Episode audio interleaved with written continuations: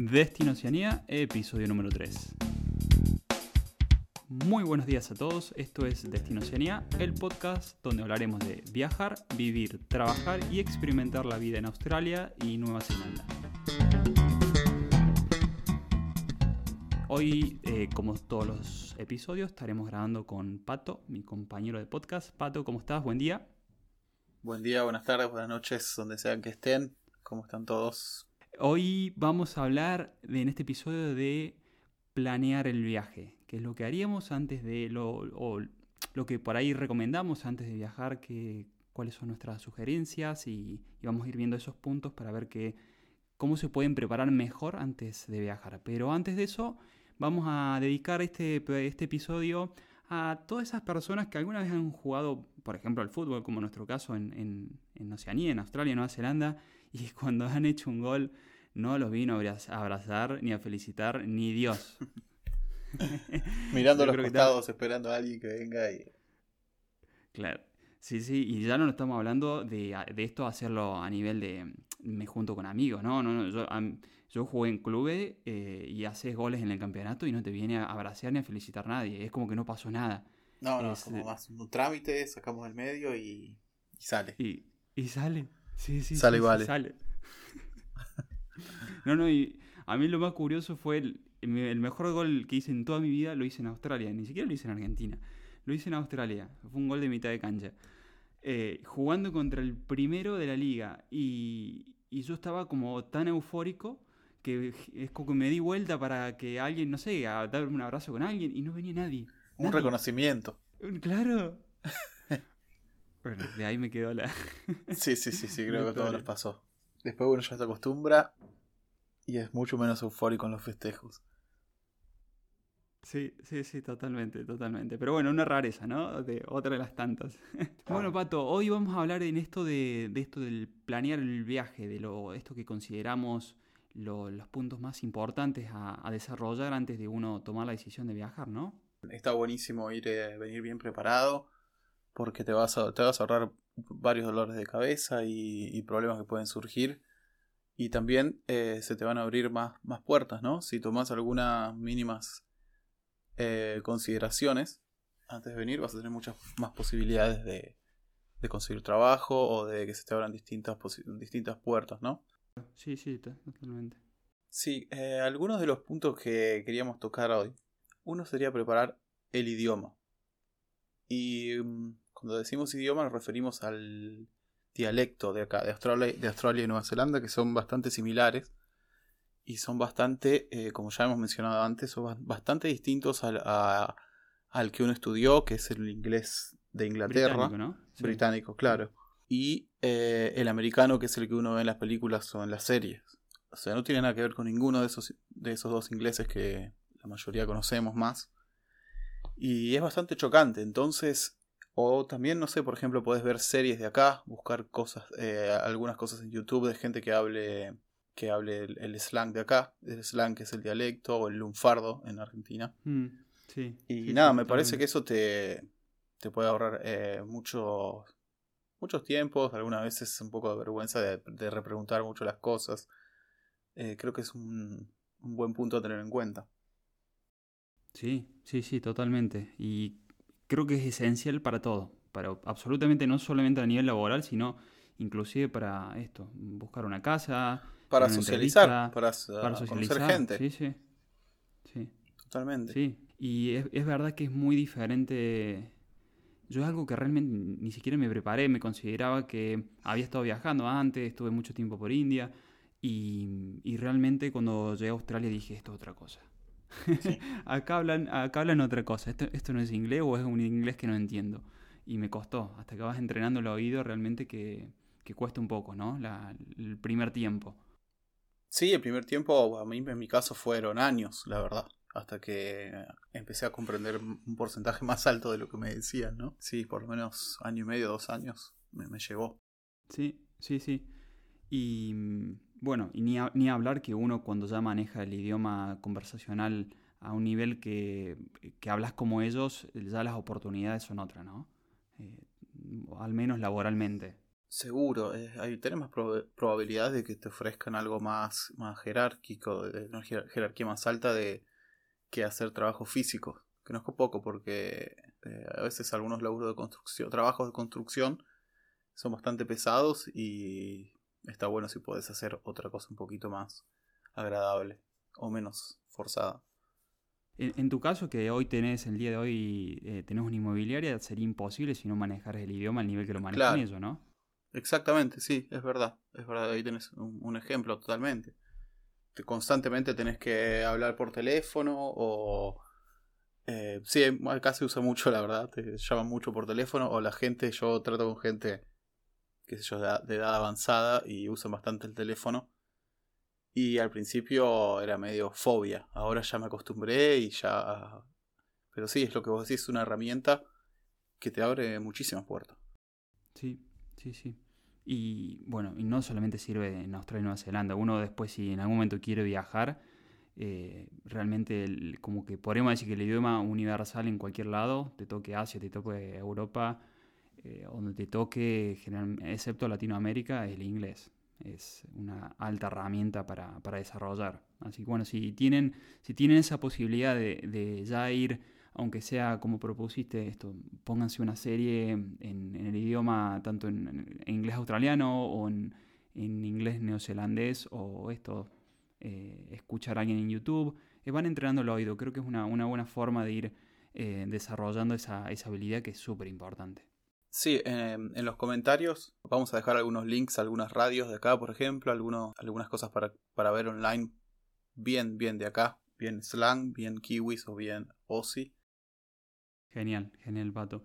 Otro punto a, tener en cuenta uno cuando está planificando el viaje es el tema de, de las habilidades, ¿no? Esto o podemos resumirlo en en el oficio, en lo que uno sabe hacer y que realmente le, te puede servir, o por ahí no sabe hacerlo, pero realmente allá son bastante requeridas. Allá estamos hablando de tanto de Australia como Nueva Zelanda. Sí, sí, por ejemplo, algunos rubros son la construcción. Si no estás también en el idioma, es un lugar donde podés conseguir eh, casi seguro trabajo. Siempre hay algo, algo, algo están construyendo por acá. Si tenés la posibilidad de viajar liviano, te puedes ir moviendo, inclusive buscando trabajos de, de construcción aparte es algo que si vos demostrás que, que podés hacer las cosas y, tenés experiencia, no es necesario que tengas un título para poder ejercerlo, ¿no? Eh, con demostrar que sos responsable, que puedes hacer el trabajo, ya no, te van reconociendo y, y puedes empezar trabajando en una agencia que es como un intermediario, es, es una, una compañía que le consigue empleados a otras compañías, ¿no? Una agencia, obvio. Y mm, nada, es un buen lugar donde empezar si venís en la construcción. Te pueden empezar tomando eh, para trabajos casuales, trabajos no tan agradables, pero bueno, es un lugar donde empezar y, hacerte una mínima reputación, ¿no? Tal cual, tal cual. Es, y bueno, está tomado, ¿no? Como una, por ahí un oficio más de, de hombre, o hay, se ve mucho hombre en la, en la construcción también ahí en, Nueva Zelanda, ¿no? Sí, pero también ah, mm, en comparación con Argentina, que es donde yo tengo experiencia, eh, hay muchas más mujeres. He visto mujeres camioneras, muchas mujeres camioneras o que manejan forklift. La mayoría son hombres, pero vi un porcentaje alto de mujeres en comparación con Argentina, por, por lo menos. ¿Y, qué otra habilidad eh, consideras como, como, importante que se pueda desarrollar antes de viajar, como para decir, bueno, tengo más opciones a la, a la hora de elegir o de buscar trabajo? Cocina, pues, es otra opción, por ejemplo para viajar a cualquier lado, trabajar en cocina siempre te abre una puerta, ¿no? En todos lados hay restaurantes y nada, seguro puedes empezar como ayudante de cocina o si tenés más experiencia de chef o de subchef o, o lo que sea, ¿no? Sí, sí, sí, al, igual que el tema de camarero, ¿no? Es algo, son como un poco oficios universales y sí, sí, son muy, muy requeridos allá también en Australia y Nueva Zelanda, ambos, ambos oficios, diríamos. Sí, totalmente. Especialmente eh, otro muy con mucha salida laboral por la cultura de café que hay acá es, barista. Acá es muy popular el café, es muy rico, eh, se le presta mucha atención a la calidad, a cómo está hecho. Sí, hay muchos cafés por todos lados. Y el barista tiene un, puesto importante porque es la reputación del lugar, ¿no? Acá se, comenta, bueno, che, el café acá es bueno y, y a gente que va específicamente a lugares porque le gusta cómo, cómo se hace el café, cómo es el barista. Vos vos tenés experiencia en, ese rubro. Trabajé de barista en, Australia bastante tiempo también. Eh, y por más que hice un curso, mi realidad que fue cuando hice realmente 200 cafés, recién le estaba agarrando la mano para hacerlo al, punto que a ellos les gusta, ¿no? Porque cada uno, cada cliente es un café como muy específico, más allá del dibujito que le puede hacer cada uno al, café, el arte, ¿no? Pero cómo lo quiere cada cliente realmente es como, es muy específico y por eso le prestan dando atención a, a, quién es el barista de tal cafetería, ¿no? Pato, y siguiendo esta línea de, de, las cosas a tener en cuenta antes de en la planificación del viaje, ¿qué presupuesto mínimo llevaría sin contar los gastos previos que tendríamos, no sé, en el pasaje aéreo, en los visados y en el seguro médico obligatorio? ¿Qué, presupuesto mínimo para decir, bueno, con esto me aguanto, no sé, el primer mes eh, sin generar ingresos? Porque, claro, llegaste entre que buscas trabajo o que no te toque como nos, me pasó en mi caso, que estuve una semana en cama porque estaba con una gastroenteritis fulminante y ¿Cuánto llevarías a, Nueva Zelanda? Traería por lo menos dos mil dólares americanos. Ya en, un episodio anterior charlamos acerca de cuáles eran los gastos. Llegamos a la conclusión de que a un promedio de entre 200 y 210 dólares por semana cubriría los gastos básicos, ¿no? O sea que con mil dólares estarías cubriendo más o menos 10 semanas, son dos meses y medio. Eh, deberías tener ya chances de haber conseguido un trabajo o de haberte ido a alguna ciudad donde hay trabajo. Eh, dos meses y medio, yo creo que tenés una alta probabilidad de conseguir trabajo por acá. Así que me parece un, un número justo, ¿no? Para venirse para acá. No sé qué, cuál sería el caso de, de Australia. Bueno, anda, no anda muy lejos de ahí, son valores parecidos, ¿no? Eh, Estimativo, ¿no? Sí, son, son estimativos por lo que conocemos, nuestra experiencia y, experiencia de, compañeros también. Y mm, sí, podríamos decir que en ese primer mes, en los gastos, solamente en los gastos podremos contar unos mil dólares norteamericanos en Australia. Obviamente, si uno puede tener la posibilidad de llegar un poquito más como para estar un poquito más tranquilo, mejor. Y para eso es imprevisto, no sé, un imprevisto sería, por ejemplo, em, eh, alguna cuestión médica, por decirlo, de alguna manera. Algo que no, lo tenías pensado y, simplemente te tocó y mala suerte. Pero es como para estar tranquilo, mínimo, mínimo, mil dólares. Yo también recomiendo, tu, si tienes la posibilidad, la segunda opción. Esto que dijiste tú, Pato, de, llevar dos mil dólares y tenerlos de, como de backup, ¿no? Claro, claro, seguro. Por lo menos sabes que tenés eh, unas 8, 7, 8 semanas cubiertas y debería ser suficiente tiempo para, conseguir un, un, trabajo, ¿no? Algo que yo tendría en cuenta también que también me parece que aplica para Australia, es la importancia de tener un auto, que yo diría que es casi imprescindible por, por cómo están eh, la infraestructura de, de este país y el costo del transporte público, que es bastante caro. Entonces, si tenés la posibilidad de traer unos mil dólares destinados específicamente a un vehículo, por lo menos, ¿no? Mil dólares ya puedes conseguir algo decente que no te traiga muchos problemas. Si puedes más mejor para comprar un auto lo antes posible, porque eso te abre muchas puertas a, conseguir trabajo, a ir a lugares, a, moverte. Realmente para mí es muy importante. Sí, sí, sí, yo también por mi experiencia personal considero lo, mismo, excepto que estés metido muy adentro de una ciudad grande, en Australia al menos. Eh, el resto, y si a uno laboralmente le toca moverse, por ejemplo, trabaja en la construcción para alguna contratista y ese contratista va, se va moviendo, de, obra en obra, a uno le toca moverse realmente también dentro de la ciudad o donde esté. Entonces eh, sí está bueno tener un vehículo para poder moverse fácilmente y no depender tanto del transporte público. Uno porque es caro y la otra que por ahí puede ser incómodo por el, tiempo que te lleva, ¿no? Claro, también te permite ir a lugares menos poblados porque si vos estás en una ciudad la renta seguro va a ser más cara y vas va a haber más tráfico, o sea que vas a gastar más combustible o vas a tener que tomar un transporte público para ir a trabajar y se te van, a, se te van los costos. Entonces, en cierta manera, comprarte un auto lo antes posible te empieza a ayudar a ahorrar un poco de, dinero. Sí, sí, sí, coincido, coincido en, lo, mismo. Y yo diría, por, por lo menos acá en Nueva Zelanda, depende en qué época del año vengas. Si querés comprarte una van ya armada, una camper van con cama y con un lugar donde guardar las cosas, quizá una heladerita, yo te diría que empieces a hablar de dos mil dólares. Dos mil dólares para conseguir una camper van armada. Sí, sí, estamos hablando de las pequeñitas, ¿no? Eh, sí, sí, como una Toyota Estima o...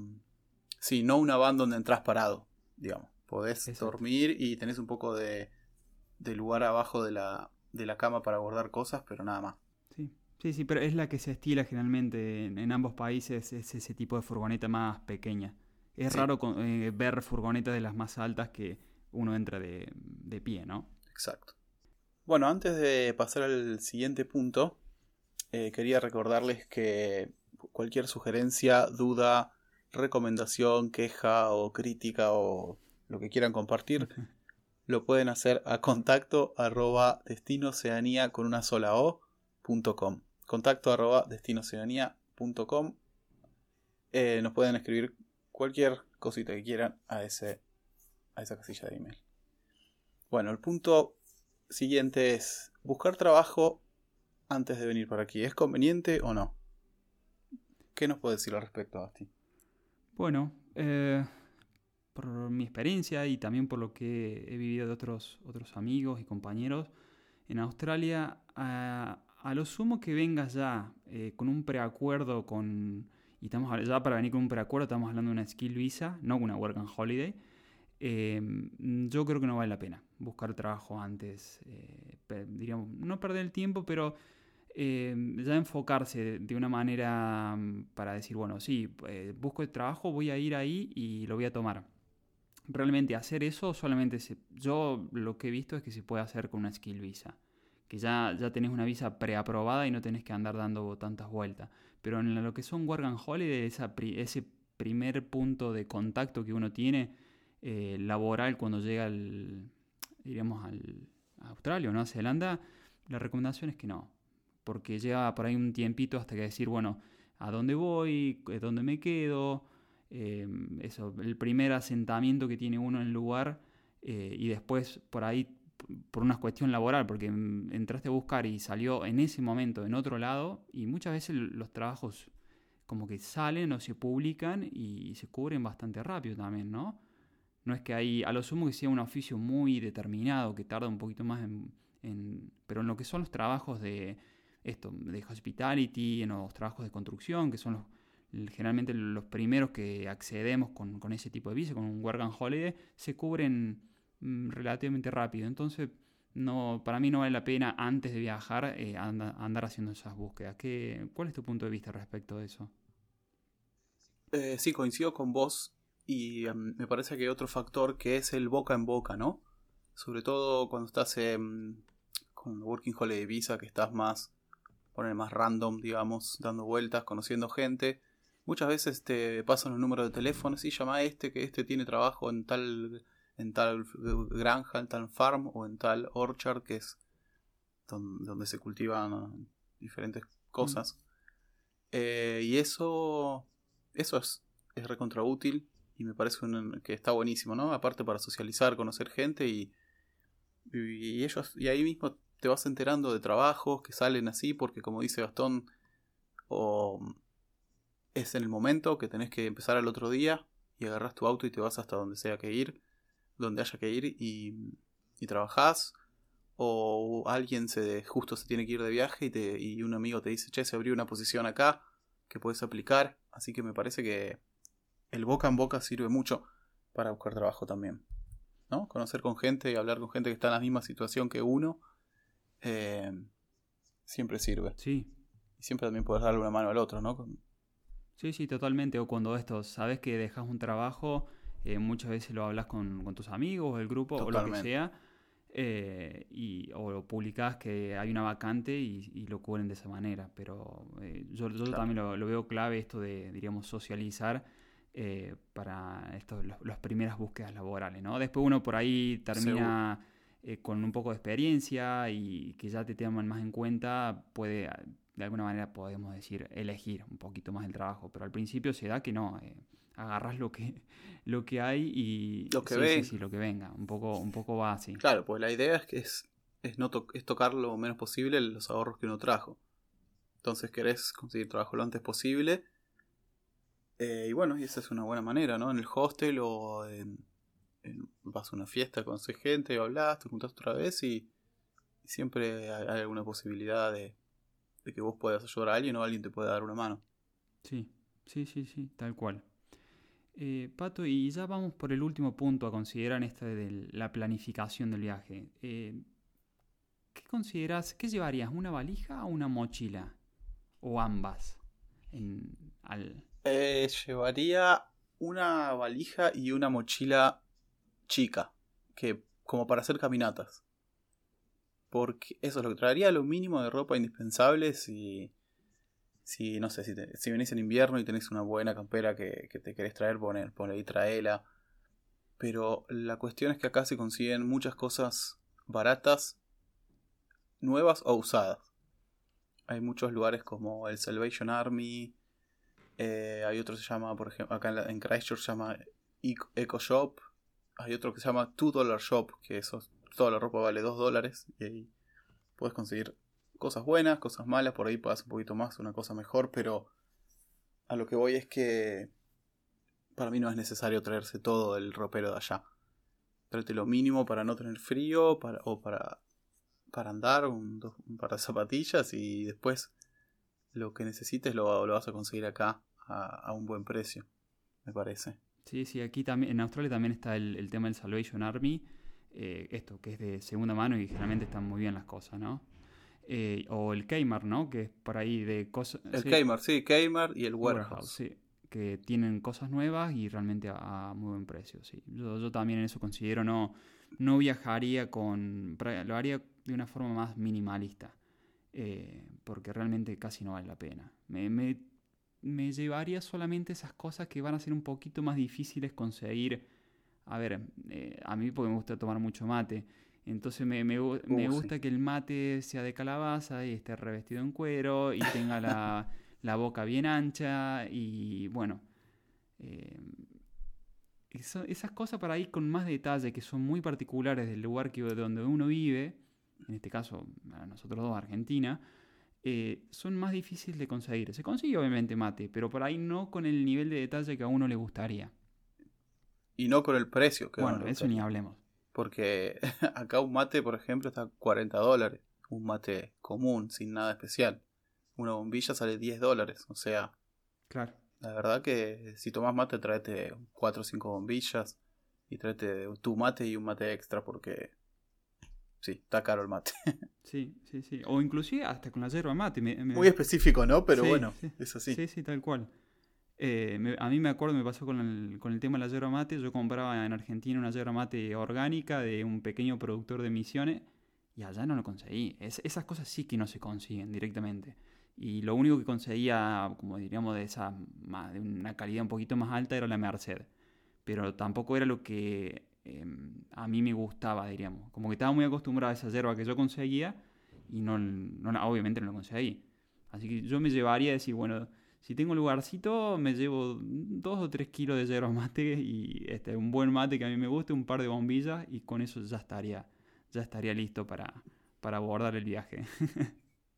bueno, en contraste, en contraste con eso, acá en Nueva Zelanda conocí a, una, a un amigo de que es de Paraná y él se montó un pequeño negocio que importa, él conoce mucha gente que tiene... Eh, ¿Cómo se llama? Esto lo borramos. No pasa nada. Eh, cosecha, ¿cómo es? Eh, yerba... ¿Orgánica qué? Yerba mate. No, eh, plantaciones. Eso, plantaciones de yerba mate.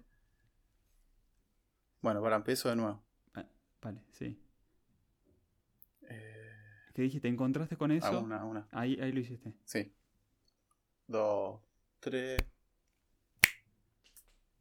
Bueno, en contraste con eso, acá en Nueva Zelanda, hay, yo conocí un, un amigo de, misiones y nada, tiene contactos ahí con los productores de yerba mate y, y, creó una página web y trae de las yerbas que yerba mate que yo ni conocía ni en Argentina. Tiene un catálogo gigante, debe tener 50 tipos de yerba distintos orgánica, no orgánica, con hierbas, eh, ahumada. Así que. ah, sí, es rarísimo, pero está, está buenísimo. Así que sí, sí, puede ser un sommelier de, yerba mate acá. Si quieres, si quieres. Si el tipo hace envíos a todo el país. Y si estás en la isla sur, te lo. Eh, acá en Christchurch, te lo, te lo lleva gratis. Así que, nada. Un dato de color. Color verde. Color verde. Qué bien. Y como curiosidad, creo que algo que por ahí los que han viajado y la, tendencia era llevarse eh, un Fernet, ¿no? porque eso sí que. O bueno, sí se consigue el Fernet. Pero realmente se consigue muchísimo más caro. Está caro, está caro. Yo, yo eh, podría, yo me traería un Fernet, o un par de Fernet. Sí, no es mala. Como para celebrar, ¿no? Celebrar que uno ya, ya llegó a Australia. Aparte, siempre una reunión de, argentinos caes con un Fernet y ya, ya caes bien. ya bien de una. De una, de es verdad. bueno, vamos cerrando este, este tercer episodio de, lo que es un poquito la planificación del viaje y decirles también que, bueno, si realmente tienen dudas, consultas, sugerencias, de vuelta nos pueden escribir a contacto arroba y desde ya les agradecemos por, por, escucharnos y si nos pueden dejar una valoración de 5 estrellas en iTunes, un me gusta y un comentario en iBox o simplemente suscríbanse a su canal de podcasting favorito. Así que nada, será hasta el próximo episodio. Bueno, hasta el próximo episodio, nos vemos. Adiós.